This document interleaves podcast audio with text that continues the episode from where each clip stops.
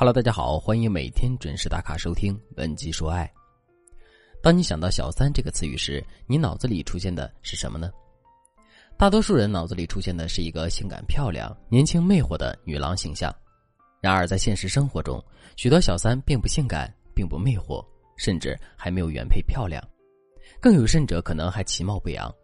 面对这样的小三，许多原配都想不明白自己到底输在哪儿了。我的学员倩倩就经历了这样的事情，以下这段是倩倩给我介绍自身情况时的自述，大家可以认真听一下。老师，我和我老公结婚十三年了，三个月前我发现他有外遇了，外遇对象是一个比他年龄还大的离异女人。我在饭局上见过这个女人，是我老公合作单位的人。客观来讲，这个女人比我差远了，她不仅长得老，而且还不化妆，穿的土里土气的，一点品味都没有。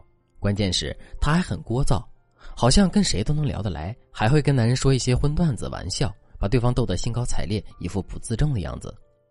我发现我老公对她暧昧不清时，就跟我老公摊牌了。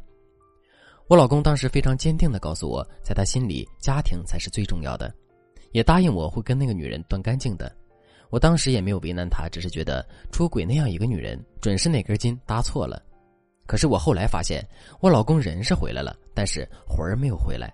他手机响了，他不敢看，而且还坐立不安，时不时的还会偷瞄我。我看着他这怂样，就忍不住来气，于是我就直接问他，到底看上那个女的什么了？他跟我说，那个女的很关心他，会听他吐槽，每次见面都是欢声笑语，不像家里这么死气沉沉的。我觉得我老公是在睁眼说瞎话。我就没听过哪个男人搞外遇是因为想和外面的女人聊天，但是我还是会担心我老公会再犯错。老师，你说我老公到底怎么了呢？如果你的婚姻中也出现了第三者，你不知道应该怎样正确去处理这样的困境，可以添加老师的微信文姬零七零，文姬的全拼零七零，寻求专业的帮助。如果你遇到的是别的情感问题，也欢迎你加入文姬说爱这个大家庭，让老师带着你一起去面对问题，解决问题。我非常理解倩倩对于老公的异常状态以及她说的外遇理由感到难以置信。当一个女人看到破坏自己家庭的那个女人从外貌到个人条件都比自己差远了时，普遍会有两种反应：要么自我否定、信心崩溃，要么大意轻敌。觉得老公只是一时神经错乱，回来了就没事了。很显然，倩倩是属于后者。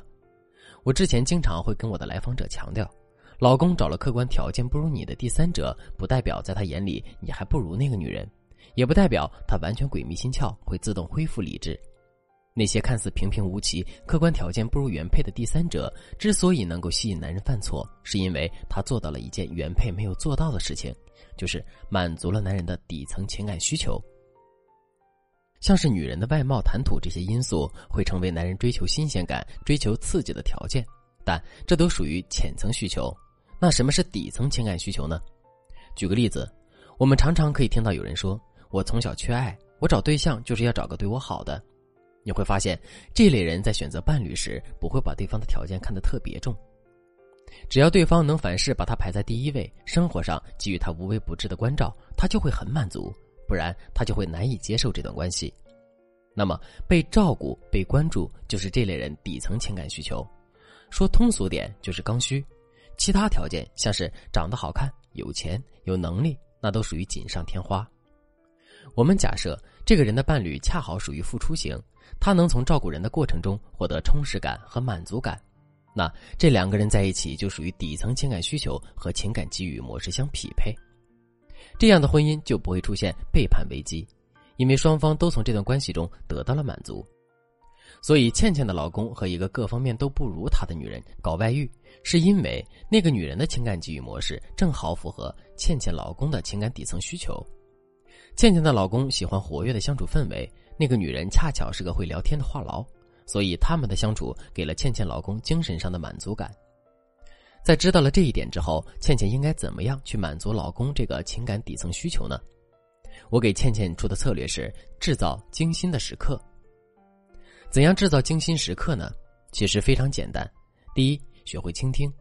倩倩不是那种话痨，说不出逗老公开心的话，我就让她利用冷读术引导老公去说，自己认真倾听就好了。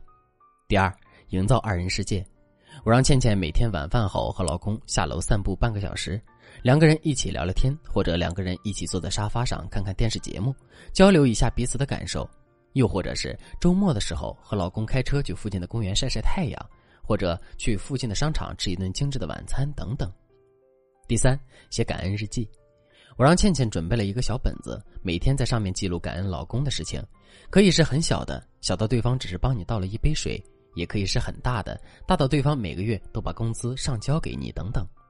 慢慢的，老公不再惦记手机上是否有消息来了。慢慢的，他们之间的相处越来越好了，家庭里的爱和笑都多了，温馨幸福的氛围也越来越强烈了。其实，大多数遭遇背叛危机的家庭，都不是因为觉得伴侣不够好，而是你给的不是我需要的，我需要的你又不给。如果你也遭遇了老公的背叛，你分析不出问题在哪里，不知道怎么做能妥善处理婚外情，可以添加微信文姬零七零，文姬的全拼零七零，让老师来帮你分析。好了，今天的课程就到这里了，文姬说爱，迷茫情场，你的得力军师。